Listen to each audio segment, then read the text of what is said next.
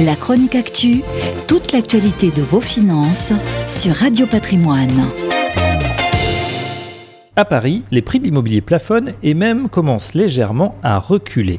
Alors bien évidemment, on est bien loin des corrections brutales que l'on peut trouver sur certains marchés financiers. En immobilier, le temps est beaucoup plus long.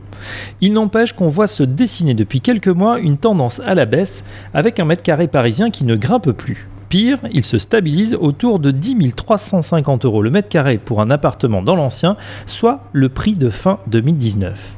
Pour Thomas Lefebvre, directeur scientifique chez Meilleurs Agents, l'effet pandémie a tué la demande et d'illustrer grâce à l'ITI, un indicateur de tension immobilière indiquant le rapport entre le nombre de biens à vendre et le nombre d'acheteurs. Celui-ci est tombé de 20% à 5%.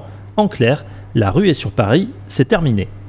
Il est vrai que la ville a perdu de son éclat, l'ensemble des lieux culturels, musées, théâtres, cinéma, mais également la vie sociale, restaurants, bars et hôtels étant fermés, la capitale n'attire plus. Et on ne s'y déplace même plus pour y travailler, le télétravail étant devenu la norme pour nombre de cadres. Face à ce nouveau contexte, les arbitrages se font en faveur de la petite, voire de la grande couronne.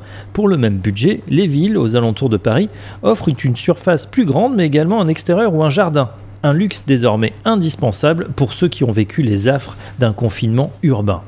Autre argument de poids pour s'installer au-delà du périphérique, l'arrivée du Grand Paris avec la création de 200 km de lignes automatiques et 68 nouvelles gares, en couplant télétravail et un accès facilité pour se rendre à son bureau parisien, beaucoup arbitrent en faveur des villes périphériques à la capitale, voire même en province. Alors Paris, c'est fini Attention aux conclusions trop hâtives sur une baisse marquée des prix parisiens. À la fin de la pandémie, Paris retrouvera son attractivité et avec le retour des touristes et des investisseurs étrangers, sans nul doute son statut de valeur refuge, de véritable lingot d'or de la pierre. La chronique actu, toute l'actualité de vos finances sur Radio Patrimoine.